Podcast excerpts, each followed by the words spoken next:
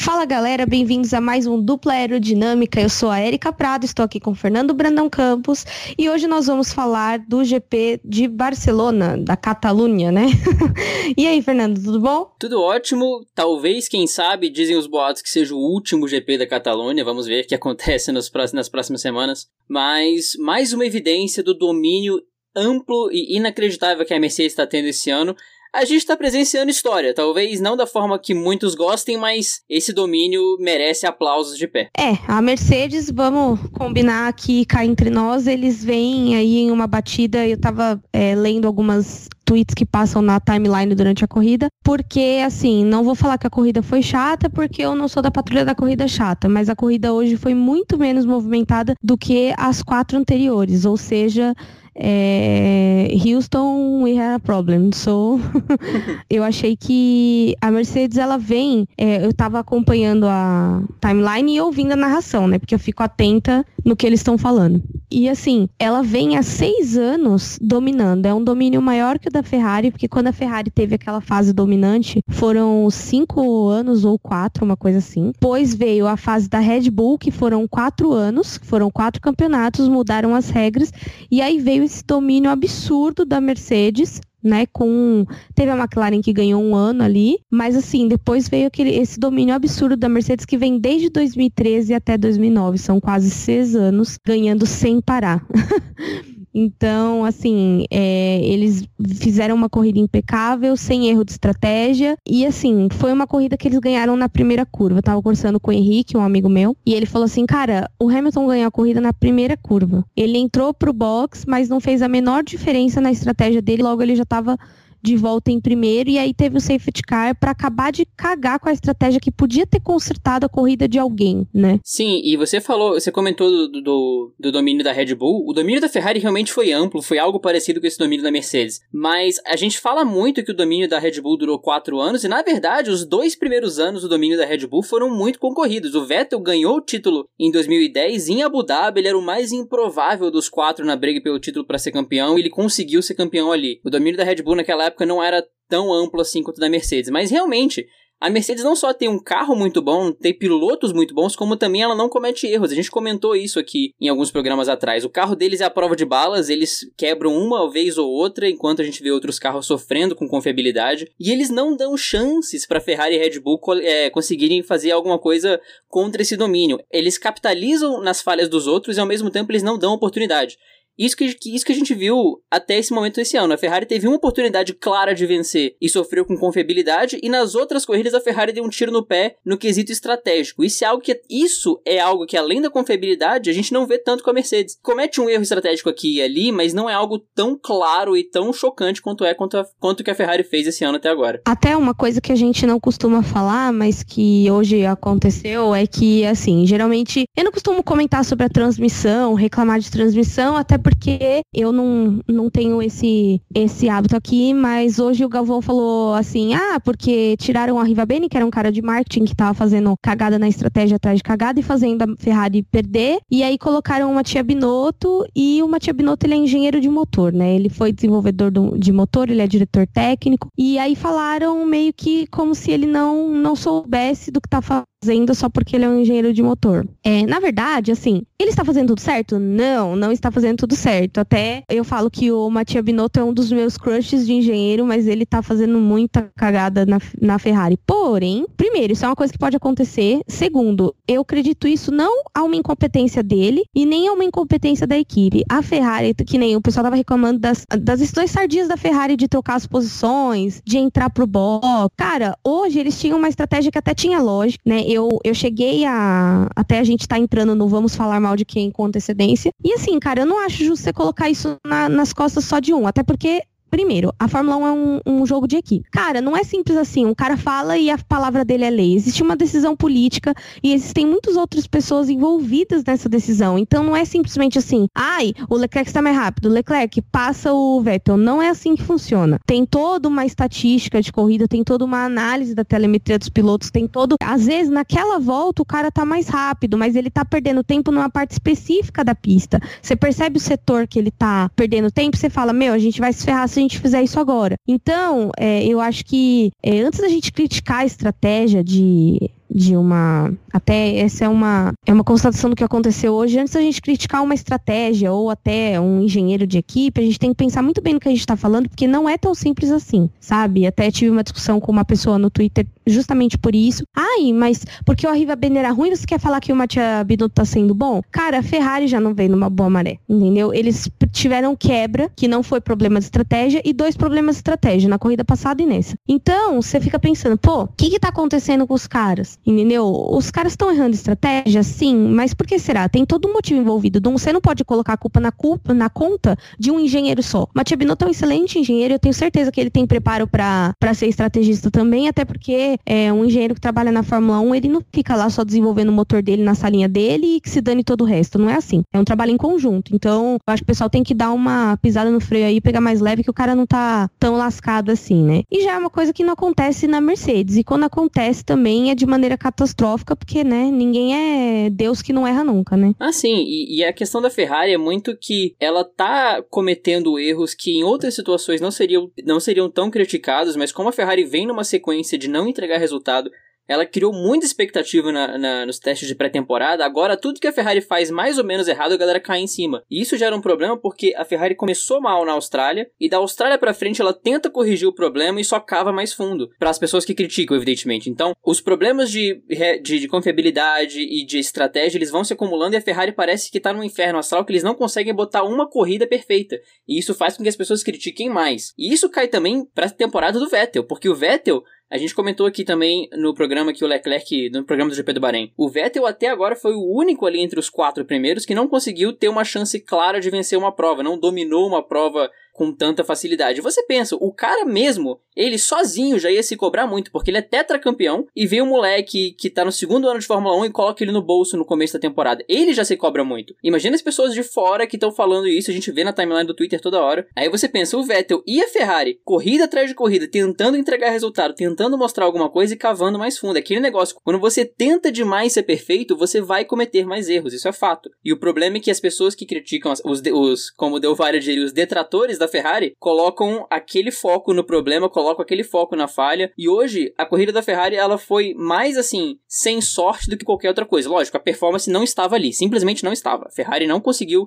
encostar no Verstappen, que estava em terceiro depois que ele conseguiu passar as Ferraris, não conseguiu fazer frente às Mercedes, a performance realmente ficou devendo. Agora, no quesito estratégico, foi realmente, assim, uma falta de sorte. Eu comentei com a Erika, o safety car que eles esperaram é, na corrida passada veio nessa, quando eles não esperavam. Então, é muito uma Sim, questão... A, a estratégia deles até fazia sentido até aquele momento. Porque, assim, o que, que eles fizeram? Eles colocaram o pneu branco, que é o pneu mais duro do final de semana, no Leclerc e o pneu amarelo no Sebastian. O que, que, eles, o que, que eles fizeram? Bom, a gente vai parar o Vettel mais uma uma vez, porque ele tá. Por isso até que deixaram o, o Vettel ficar atrás do Verstappen para diminuir o gap de tempo entre a Ferrari e a, e a Red Bull. E aí ele falou: a gente vai fazer ele entrar mais uma vez pro Leclerc ficar em cima dele e talvez a gente conseguir fazer com que os dois passam. Porque se o Vettel tivesse parado, é, no momento que o Vettel parou, ele conseguiu recuperar as posições, porém teve o safety car. E o Verstappen já tinha feito a segunda troca, então ele não ia entrar, entendeu? Se eles tivessem deixado para fazer a segunda troca naquele momento, talvez eles teriam tido um, um, êxito ali, mas é o que você falou, eles contavam com uma com safety car na corrida passada e não contaram nessa. E na verdade, é, Barcelona não é muito de safety car, né? Eu não me lembro de muito safety car nessa corrida. Não é muito não. Agora, não deixa de ser preocupante a gente ver a Ferrari brigando com o Verstappen, porque brigar com a Red Bull não dá para brigar com o Gasly por questões de momento, mas é preocupante a gente ver a, a Ferrari brigando com o Verstappen, não com a Mercedes, depois de como a gente viu a pré-temporada, né? Isso sim tem que ser discutido. A briga da Ferrari hoje foi puramente com o Verstappen. É, na verdade o Verstappen ele é uma pedra no, no sapato de todo mundo, né? Assim, uhum. hoje gente até fiz uma brincadeira, né? Que de quantos embustes cabem numa foto, porque tava como convidado da Red Bull, estavam o... Era o Felipe... Como é que é o nome daquele menino? Daniel Alves? Tava na foto? É, o Daniel Alves. Quem é Felipe, gente? É, o Daniel Alves estava lá e o Neymar estava lá como convidado da, da Red Bull também. O amigo do Hamilton Hamilton, né?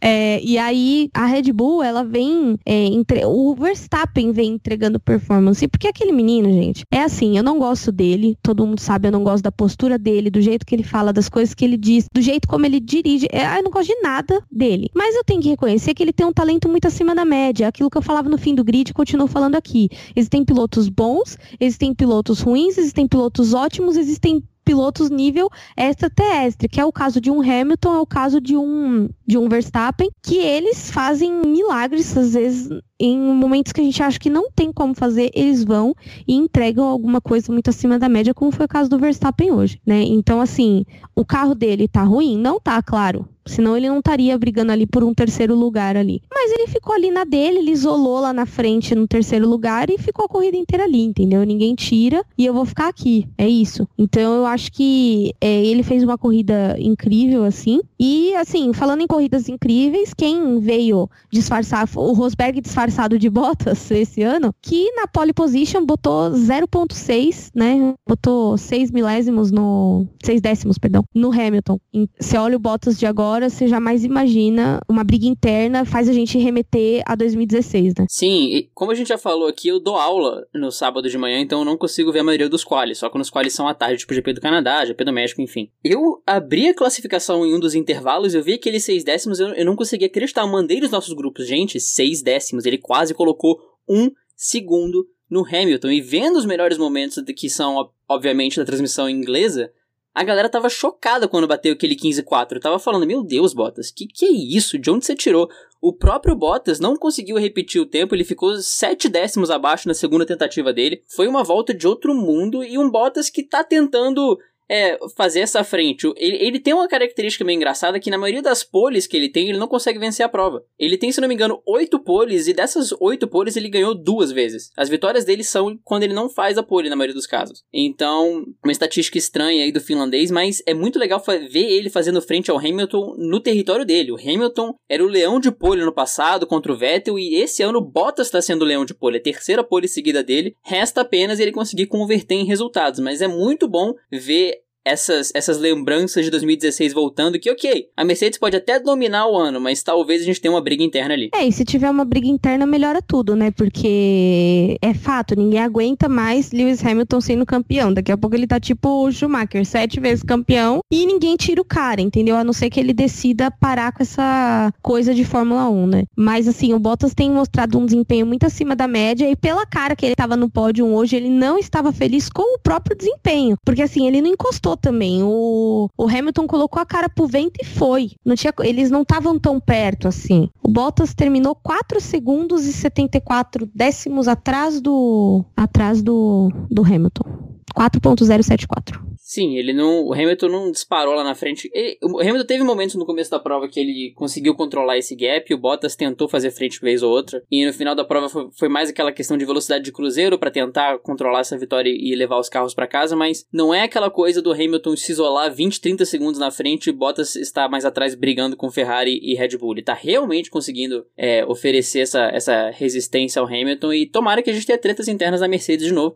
vai ser muito legal. Quem não deve estar tá gostando muito disso é o nosso querido Esteban Ocon. Não, com certeza não, até porque faz um tempo aí postaram um meme dele, que era uma cara dele quando ele viu o desenvolvimento do Bottas. E é bem isso, né? O desempenho do Bottas tá colocando aí medo no, no francesinho querido. A transmissão só mostrou ele na Austrália, né? Depois ele ficou quietinho, sumiu. Aquela vitória do Bottas eclipsou totalmente o Ocon, que, que foi focado na transmissão, né? Cara, e nada me tira da cabeça que aquele To One Me concern, fuck you, com certeza foi pro Ocon, cara, porque ele sabia que o Ocon estava lá e que tava todo mundo meio que igual aquele guaxinim, esperando a treta acontecer, entendeu? Uhum. Então eu acho que para mim aquilo lá foi para ele sim, inclusive não julgo, faria o mesmo. e para você ver, ó, para você ver como a Ferrari lutou com o Verstappen. O Verstappen não lutou com as Mercedes, uma vez que o Verstappen tava 7 segundos e altos, né? Tava 6, 7679 do Bottas. Ou seja, ele estava muito mais longe do da Mercedes do que a Ferrari dele. Ele estava lutando com a Ferrari. A Ferrari estava dois segundos atrás dele só. A corrida foi Verstappen contra a Ferrari e a Mercedes lá na frente, sozinho, né? Mas você comentou de tretas. Eu acho que a gente pode entrar agora na Haas, porque a Haas ela conseguiu tanto aparecer em um tópico, a gente vai falar bem da Haas, mas no finalzinho as tretas voltaram. A Haas que a gente tinha comentado nos programas atrás que não ia bem na corrida depois de bem no quali, enfim fim, eles conseguiram pontuar bem. Mas tentaram muito não pontuar. Não, na verdade, assim, é, eu acho que você colocar. para mim, o time da, da Haas, ele é um time muito explosivo, cara. Ele, é, Sim, ele é aquela. É aquele negócio. Eu não sei se vocês fizeram isso na escola, eu era meio vanda lá na escola. Sabe quando quando alguém acende um isqueiro, aí vinha o cara com o desodorante e fazia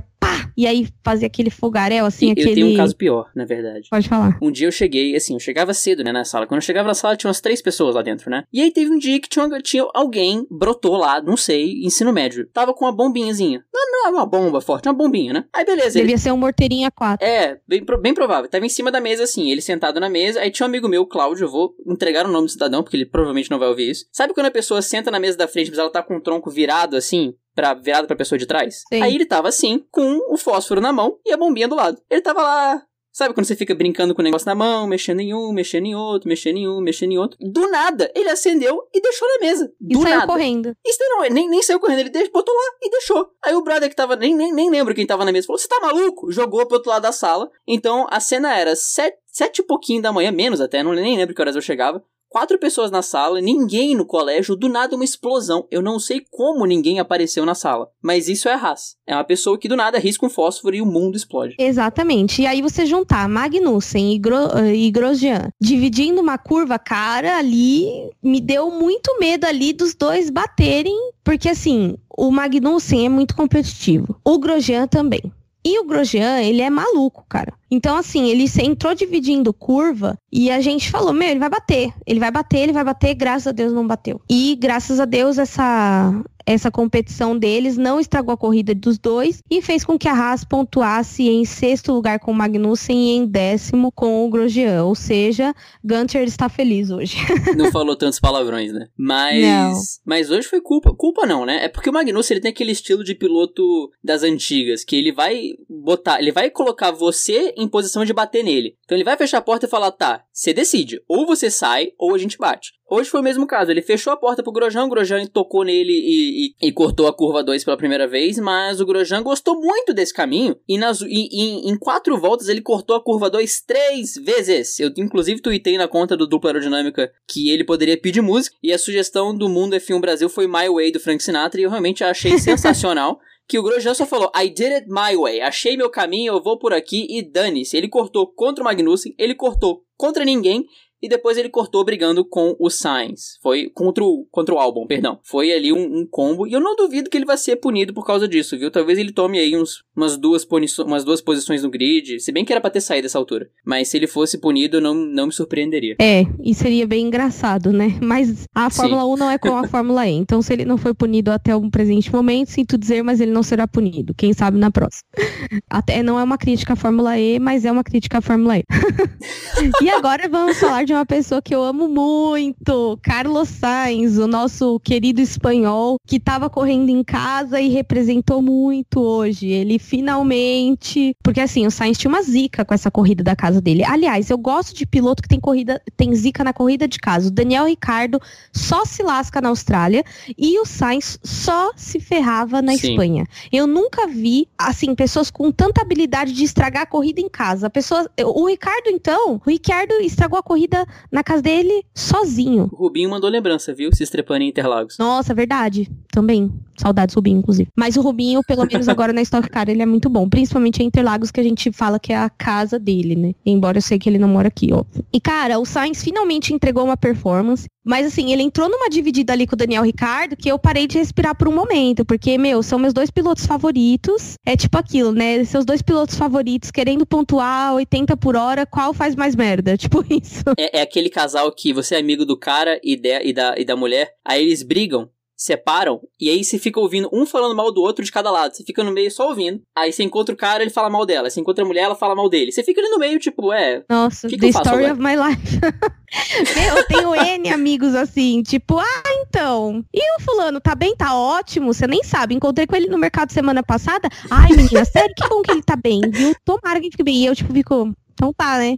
Cara, sempre. Sempre tive amigos assim. E você nunca espera, né? Você tá num churrasco de boa, tranquilão, e a pessoa começa a desabafar com você. E você fica meio. Ué. Não, pior não é nada, né? Pior é quando, tipo assim, os dois se separam. Eles não se falam mais, cada um já namora outra pessoa. Aí você vira o ponto pra pessoa saber da outra. Meu, você tem falado com fulano? Ele tá bem? Aí você tem falado com ciclano? E aí você fica tipo, mano, sai. Sim, porque você, em geral, evita falar porque você é respeitoso. Você fala, tá, eu não vou falar de nada sobre a pessoa, não vou falar de nenhum evento que os dois estavam presentes, porque a pessoa pode ficar chateada. Aí não, a primeira pergunta que ela faz, e fulano, como é que tá? Uma merda, uma merda. E foi como eu me senti hoje, porque assim, se ele eles tivessem batido, cara, eu ia até desligar a TV, na moral. não tem por que eu continuar assistindo a corrida se os dois tivessem batido. Mas graças a Deus, Daniel Ricardo e Sainz se comportaram muito bem, estão de parabéns. Ganharam uma estrelinha no caderninho, mas o Sainz correu muito bem hoje. Ele entregou uma coisa que ele devia à Espanha há muito tempo, né? Então eu acho que o resultado dele fala por si só. O meu aplicativo fechou, né? Ele terminou em oitavo. É, eu sei, mas eu queria ver se tinha alguma, alguma estatística absurda que a gente poderia apontar. Ai, gente. Não, e assim, o Lando Norris foi melhor que ele no qualifying. Então, o meu medo era ele chegar, porque, meu, ele fez sapatilha pra, especial pra Espanha, ele fez capacete especial pra Espanha. Eu falei, mano, só falta ele fazer toda essa palhaçada e chegar na Espanha, ou ele bater e sair da corrida, ou o Norris pontuar e ele não né? E, gente, pode acontecer, é Fórmula 1, né? Ano passado a gente teve isso na França. Os três pilotos franceses fizeram uma, toda uma pompa, porque era a volta do GP da França. Na curva 2, o Gasly e o Grosjean estavam fora da prova. Só faltou o Ocon também. Mas foi legal na Espanha porque tinha o setor ali, arquibancada Carlos Sainz. E o legal dessa arquibancada é que na compra do ingresso você ganhava um boné do Carlos Sainz. Eu vi um fã tweetando a foto do boné, bem legal. Vamos achar na, na, na Deep Web. Na, nos, na Deep Web, exato. Mas você ganhava um boné do Carlos Sainz e tinha aquela bancadinha pra você pegar as bandeirinhas do Carlos Sainz também. Deve ser muito legal aí pra esses setores. Inclusive, GP de Interlagos, organização, eu sei, eu sei que vocês estão ouvindo. Eu, claro que vocês ouvem dupla aerodinâmica, não tenho dúvidas. Quando eu ia falar que quando tiver um piloto brasileiro podiam fazer isso, mas eu não sei quando é que isso vai Melhor acontecer, não, né? né? Então, Vamos tão... considerar é. que, Ric... que Ricciardo e Huckenberg, porque a Renault patrocina o GP, é do Brasil, entendeu? Isso, Vamos considerar boa. isso. Aí vocês podem, boa. pelo menos, vender a camiseta, né, gente? Me ajuda aí a completar minhas blusinhas. No mínimo, a Heineken podia trazer aquelas garrafas pro Nossa, Brasil, né? Nossa, verdade. O Valese mandou uma, uma foto de uma garrafa que tem o circuito, assim, o traçado, escrito Brasil com Z, porque obviamente não é daqui. A garrafa é da Irlanda. Inclusive, eu falei pra ele. Holanda. É Holanda. da Holanda, perdão. Gente, mas a Heineken é da Irlanda, não é? Não, é da Holanda também. Tô conf... Não. Tô confundindo? Sim, é da Holanda. Por isso que é tudo. Por isso que muita coisa é, é laranja e pá. Inclusive, gente, falando em laranja. Teve, falando em laranja, teve muita gente que tava falando que a torcida era pro Verstappen. Não era pro Verstappen. Ninguém tá. Todo mundo tá cagando pro Verstappen na Espanha. Se fecha, pavão. Tem isso não, sai pra lá. É. Toda raiva, todo ódio. Não, é. Além do Sainz, tem o destaque também da Toro Rosso, né? Que Toro Rosso tava meio quieta, tava meio ali, meio discreta na temporada, o que via de conseguiu segurar o Gasly na primeira corrida e foi isso. Nessa corrida, se eu não me engano, os dois pilotos chegaram ao Q3 e o álbum quase pontuou, não fosse uma ultrapassagem em cima do Grosjean que não aconteceu no final. E o Kvyat conseguiu chegar em oitavo, os dois pilotos estão empatados não, na temporada com três pontos. Quem chegou em oitavo foi o Sainz. Isso. Obrigado. Nada. não, e o álbum, assim, ele tava tão perto do Grosjean que ele tava a um segundo baixo ali de diferença. O Grosjean terminou a 34,641 segundos do primeiro colocado e ele terminou a 35,445, ou seja, é menos de um segundo completo isso. Sim, o, o álbum é muito assim, ele é muito gente boa, cara. Eu gosto muito do álbum. Eu, eu, falo isso porque no final da prova o engenheiro dele tava todo animado, falando duas voltas pro final, vai, vai, vai, você consegue. Todo animado, assim, e num tom que ele mostra que é camarada do. Camarada, eu voltei pros anos 60, né? Que ele é brother do, do álbum, não no sentido de cobrar ele de, de chefe pra subalterno, é de amigo mesmo, tipo, vai cara, você consegue. E ele botou lado a lado com o Grosjean, mas o Grosjean botou o fonezinho ali, escutou Frank Sinatra e cortou a curva 2 mais uma vez, segurou a posição. Não, e sabe assim, uma coisa que eu acredito muito, que entre o engenheiro e o cara que tá no carro tem que haver uma comunicação legal. Ano passado, no, no curso do Seeders que a gente fez, eu perguntei pro Seeders se ele achava que o engenheiro e o piloto tinham que ser amigos. Ele falou, olha, amigos não, mas eles precisam se dar bem e eles precisam não se odiar, o que já é bem complicado. Importante. Porque, né, se você odeia o seu engenheiro, você fala, puta merda, esse cara falou na minha cabeça mais uma vez, não aguento mais. Então, assim, bem. É uma coisa bem. Eu acho muito legal essa conexão do engenheiro e do, e do piloto. E quando eu vi o seriado na Netflix, isso ficou mais claro para mim, porque você vê que o cara tem o poder de deixar o cara motivado. E, cara, psicológico também conta muito. Não se enganem. Sim. Né? Então eu achei que a Toro Rosso foi bem, né? E assim, o Kvyat é, pontuou, o álbum infelizmente ainda não, mas a vez dele ainda vai chegar. Na próxima corrida, quem sabe ele chegue aí as duas Toro Rosso em sexto e oitavo, ou em nono e décimo. Vamos esperar aí alguma coisa boa. Na verdade, eu queria que isso acontecesse as Renault, né? Mas tudo bem também. É um passo de cada vez, um passo de cada vez. Falando Mas... isso, a gente vai falar mal de quem? Isso, isso que eu queria chegar. A gente falou mal da Ferrari já, né? Algumas Já. vezes. É. E, e, e, e um pouco do Grosjean, mas pode falar mal do Grosjean porque é legal. Agora, acho que a gente pode falar mal de uma certa pessoa que você ficou com muito medo de superar o Sainz. Eu vou até deixar você falar que você pode ter esse prazer. É assim, a gente gosta do, do cidadão, mas hoje ele, ele ficou devendo. Cara, eu acho que assim, esses jovens. Eu não gosto de jovem, né? eu sou uma pessoa que eu já tomei a posse aqui da velhice e eu não gosto de jovem. Jovem é que. é- O jovem, o jovem tem que ser estudado, cara. Tem que acabar o jovem, como diz o Rodrigo Berton. Tem que acabar esse negócio de jovem. Porque que acontece? O Lando Norris, queridinho da mamãe e queridinho de todo mundo, que não tem uma pessoa. O Norris, ele tá se tornando. Norris is the new Ricciardo. Orange is the new yellow, new blue. lá. Porque todo mundo gosta desse menino e não tem como você não gostar. É tipo você não gostar do Leclerc, é tipo você não gostar do Ricciardo. Tipo, não tem como você não gostar de um cara desse, entendeu? Tipo, ele é muito zoeiro, ele se zoa a própria situação. E hoje, assim, quando a gente vê o Stroll batendo, a gente tende a pôr a culpa nele, né? Uhum. Então, quando eu vi a primeira vez, eu vi o- os dois ali é, nas britas ali, eu falei, ih, mano, você quer ver? Stroll já fez merda já. Porque é normal, você já puxa a culpa pra quem faz mais merda. Aí quando eu vi o replay, eu falei, pô, Norris, aí não, né, meu parça? O, o Stroll fez o que o Magnussen faz. Ele fechou a porta e falou, ou você vai sair ou você vai bater. E o Norris não botou uma fé que ele não ia abrir. Ele entrou. Os dois entraram muito juntos ali. A- assim, não tinha espaço para os dois virarem daquela forma. O Norris tinha que ter distanciado um pouco. Não distanciou e aí acabou dando uma roda com roda ali e fez acabar a corrida para os dois, né? Sim, o Norris decidiu dividir curva com o nosso querido estudante de ADM e quando isso acontece, os dois vão parar na curva, na, na Brita. Mas dessa vez, realmente foi culpa do Norris que foi estrolado. O, o Stroll foi estrolado, não foi o Stroll que estrolou pessoas. O estrolador estrolou o estrolado. Norris estrolando o Stroll, você mesmo escreveu isso. Ficou mais claro agora. E não só foi esse o problema, mas como o, o, o Norris tentou voltar, lógico, ele não tem noção do tamanho do estrago que tá o carro dele. Mas foi o ato dele querer voltar e atravessar a pista que gerou ainda mais voltas de safety car, porque ele causou uma, uma sujeira na pista, botou brita pra todo lado, tinha brita dentro do carro, dentro do macacão, no bolso da calça, no meio da pista, tava tudo zoado. No meio do dia das mães dá vontade de falar assim: volta aqui, Norris, volta aqui, ó como é que você deixou. Você, você viu assim? Não viu assim? Limpa isso aqui. Horas. Foi tipo isso mesmo. e é, indo mais à frente, a gente já, já falou da, da Ferrari que tomou tempo da Honda, então a gente não precisa nem entrar de novo nessa discussão, né? E também falamos das estratégias da Ferrari, inclusive da transmissão, que você comentou que não é muito de falar mal da, da transmissão, né? Então a gente já falou dos estrategistas da Ferrari e do Groselha cortando a curva duas vezes, na Três? verdade três vezes. Ah, inclusive, qual música ele pediria no Fantástico? Já falamos também.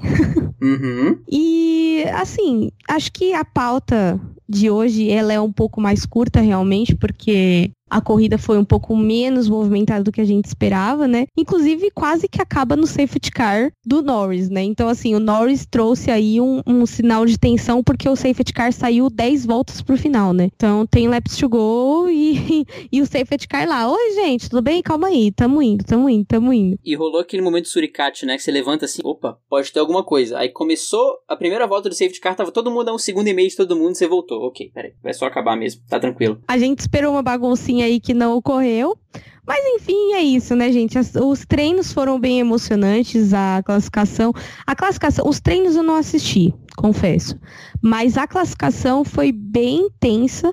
Né, ontem eu estava acompanhando e a classificação foi bem na hora que o Ricciardo passou, porque assim, o Ricciardo ele largou em 13 terceiro, mas era para ter largado em décimo. O que aconteceu? O Ricciardo é, foi punido por ter batido no Kvyat na corrida anterior e por isso ele largou mais para trás, né? Então, assim, na hora que eu vi que o Ricardo tinha passado pro Q3, cara, eu, eu comemorei igual aquele pessoal do E-Tetra, sabe? Fazia, parecia que tinha feito a pole, de tão, assim, complicada que tá a situação dele na, na questão classificatória e de pontos esse ano. Sim, mesmo assim, 12 segundo e 13 terceiro para a Renault, que continua muito discreta no campeonato mas pelo menos foi bom ele ver ele passando pro, pro Q3 e também a pole dominante do Bottas. Então a, a, classificação realmente foi, foi muito boa. Os treinos, assim, não teve tanta coisa também. Teve o Huckenberg no próprio quali que foi parar na Brita e ainda conseguiu voltar pra prova. Teve um, uma coisinha ou na outra verdade, nos treinos livres. Quebrou o carro, né? Quebrou a, a, asa e aí ele parar na Brita. É, ele foi, é, quebrou a asa, foi parar na Brita e ainda conseguiu voltar no final do Q1, mas não adiantou de nada porque a Renault esse ano tá, tá difícil. Tá precisando ali de um banho de sal grosso eu, eu juro que não é culpa minha. Eu não tenho nada a ver com essa zica. Não, o Fernando não, não tá nem mais torcendo pra Renault, né, gente? Não, tirei da minha bio, inclusive, tava lá é, de olho na Renault, já, já não tá mais lá.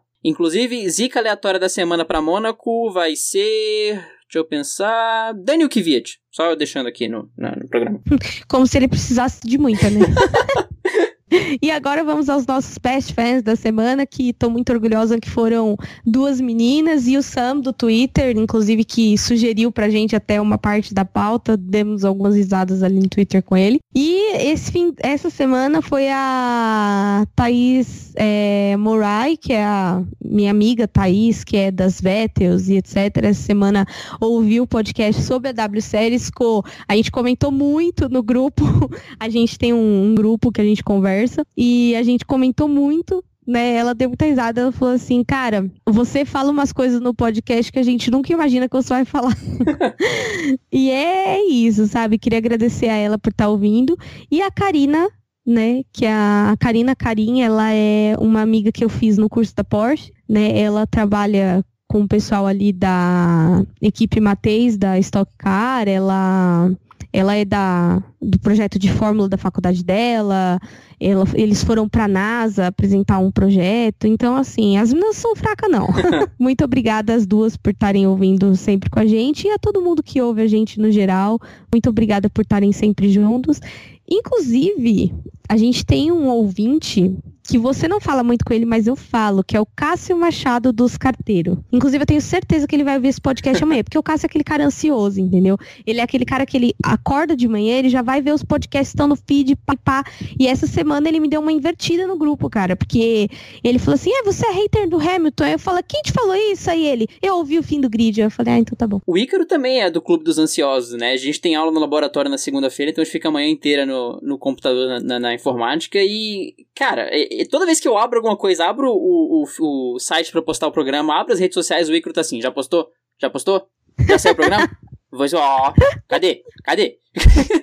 Ai, gente, muito obrigada a todo mundo Sim. pelo carinho que vocês têm com a gente. Isso é muito importante, tanto para mim quanto pro Fernando, porque a gente se esforça para gravar, para editar, fica tipo meio sem dormir. Então, assim, muito obrigada realmente pelo carinho e por estar tá acompanhando a gente nessa trajetória, porque o Dupla Aerodinâmica foi um, um projeto realmente do coração, é uma coisa que a gente já queria fazer até acho que um pouco antes de namorar, né, Fê? Uhum. Já, já era uma ideia que começou com a piadinha, né? A Erika gravava no mesmo mesmo dia que eu, a gente ficou, e se a gente gravar junto? E se? É, olha só, tá aí uma ideia boa. Inclusive, hoje o Fernando tá gravando mais cedo comigo porque ele vai estar no Boteco F1. Quem não vê no domingo pode ver na segunda. Exatamente. Para fechar, vamos só passar pela classificação. Eu vou passar de pilotos aqui e depois você já completa com a de construtores. Eu tô falando isso pra te okay. dar um tempo pra abrir aí. Na verdade, já tá aberto. Olha ha! só que eficiência. Na classificação de pilotos, nós temos o Hamilton com 112 pontos, Valtteri Bottas com 105, vem o Abismo, vem o Pré-Sal, e depois vem o Max Verstappen em terceiro com quase metade dos pontos do Hamilton, 66 pontos. Vale destacar que o Verstappen está em terceiro, não é uma Ferrari. Em quarto vem o Vettel com 64, em quinto Leclerc com 57, mais um abismo, Pierre Gasly com 21, Aí nós temos Magnussen com 14, Pérez com 13, Raikkonen com 13, Norris com 12, Sainz com 10, Ricardo e Huckenberg com 6, equipe da, da Renault bem equilibrada, Stroll com 4, Albon e Kvyat com 3, Toro Rosso também equilibrado, Grosjean com um pontinho, pontuou nosso querido Baguetão, E. Primeiro ponto do, da temporada foi em Barcelona, Sim, foi hoje. Cortando a curva três vezes, então tem que ter um asterisco aqui do lado do, do ponto do Grosjean. E sem pontuar, nós temos o Giovinazzi, o Russell e o Kubica, que não tem culpa, né? Russell e Kubica realmente não estão. Não tem culpa desse zero ponto. Giovinazzi precisa entregar um pouquinho para Sauber também. Para Alfa Romeo, desculpa. Sim. E no, no campeonato de construtores temos a Mercedes em primeiro lugar, óbvio, com 217 pontos, a Ferrari em segundo com 121 pontos, a Red Bull com 87 pontos, a McLaren com 22 pontos, a Racing Point com 17 pontos, a Haas com 15 pontos, a Alfa Romeo com 13 pontos, Renault com 12 pontos, Toro Rosso com 6 pontos e o Williams na lanterna com 0 pontos. É, se o Williams sair daí em algum momento eu vou ficar realmente chocado, mas o que vale destacar é Racing Point, Haas, Alfa Romeo e Renault separadas por 5 pontos. Isso é realmente impressionante. É, vamos ver aí, separados por um penta, né? Ai, Deus do céu. É isso, pessoal. Encerramos por aqui. Para encontrar a gente, entrem no arroba Aerodinâmica, tanto no Twitter quanto no Instagram. É, as minhas redes sociais também estão sempre abertas, arroba Coke no Twitter e arroba Coke tudo junto no, no Instagram. E é isso. Um grande abraço e tchau, tchau. Talvez a Erika volte a falar, porque eu vou trazer uma consideração que a gente combinou de botar aqui no final do programa. Como eu acho que nós dois não queremos se alongar muito nessa, nesse assunto, eu vou só deixar aqui registrado, porque a gente queria deixar registrado. Na questão da construção do autódromo no Rio e da mudança da Fórmula 1 para o Rio, a gente apostou pela, pela, pela simples fato de apostar, não tem nenhuma inclinação política ou ideológica envolvida aqui, que se a Fórmula 1 não for para o Rio, a Erika me dá uma caixa de Amistel, e se a Fórmula 1 for para o Rio, eu dou uma caixa de Amistel para a Erika. Só deixando registrado aqui para efeitos de checagem depois. Verdade, e a prints. E há prints, há prints. E que foram distribuídos em grupos, inclusive. Exatamente, para ficar protocolada a prova do crime. Inclusive, na verdade, assim, eu vivi para ver o Fernando apostando caixa de cerveja. Né não? Olha só que mudança. Quando eu conheci o Fernando, ele apostava uma coca porque ele era menor de idade. Não, Né. brincadeira. ele tinha 18 anos, ó. É, ó, foi, no, foi ali no limitezinho. Foi. Não, eu te conheci com 17, não, você me conheceu foi? com 18. Você me conheceu com 18. Ah, 7 droga. de setembro de 2016. Eu já tinha 18 anos. Droga. Mas é isso aí, galera. Pode se despedir aí, Fê. Galera, vocês podem me encontrar no Twitter, no arroba no Instagram também, arroba FBrandoncampos. Minhas redes sociais estão abertas para todos vocês. A discussão que vale mais a pena vai rolar também no The Aerodinâmica, arroba The Aerodinâmica no Twitter, no Instagram e facebook.com barra The Aerodinâmica. Não deixe de deixar suas opiniões lá. A gente fala de W Series, Fórmula E, Fórmula 1, Stock Car. Se tiver rolando uma corrida de corrimã, chama nós. Que a gente faz a agenda, faz a programação, faz tudo direitinho. Brincadeira. Vamos, limites, né? Mas semana que vem nós temos W Series, se eu não tô maluco. Temos sim, temos W Series semana que vem. Na outra, temos Grande Prêmio de Mônaco e 500 milhas de Indianápolis. Tem muita velocidade chegando, a gente vai ver o que, a gente cobre, o que a gente não cobre, mas certamente vai ter podcast a rodo pra vocês. Um abração pra todo mundo e até lá! Deve ser feito, enfim, vem dos nossos princípios, Fernando. né? Oi, Consegue segurar um minutinho, rapidinho? Sim. Depois você corta esse trecho, só um minuto. claro. All by myself.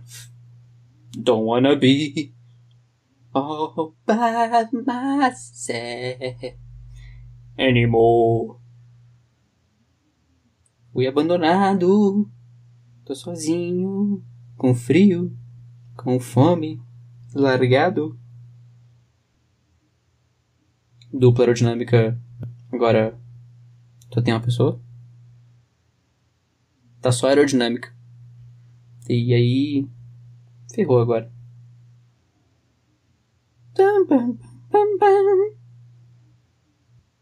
All by myself. Don't wanna be all by myself Voltei. anymore. Oi, voltou. Então vamos lá. Paramos em Stroll, Strollando Isso, eu Stroll. vou, eu vou repetir o que eu falei. Tá. Eu tava cantando All By Myself aqui, sozinho. Beleza. Ahn, ok. Sim, o, o Norris decidiu. é, nossa, veio uma notificação na hora que foi falar, me distraiu. To, Beagle total. Skill! Agora eu vou. Notificação? Quê? Era um antivírus. Enfim. Foca, foca, foca.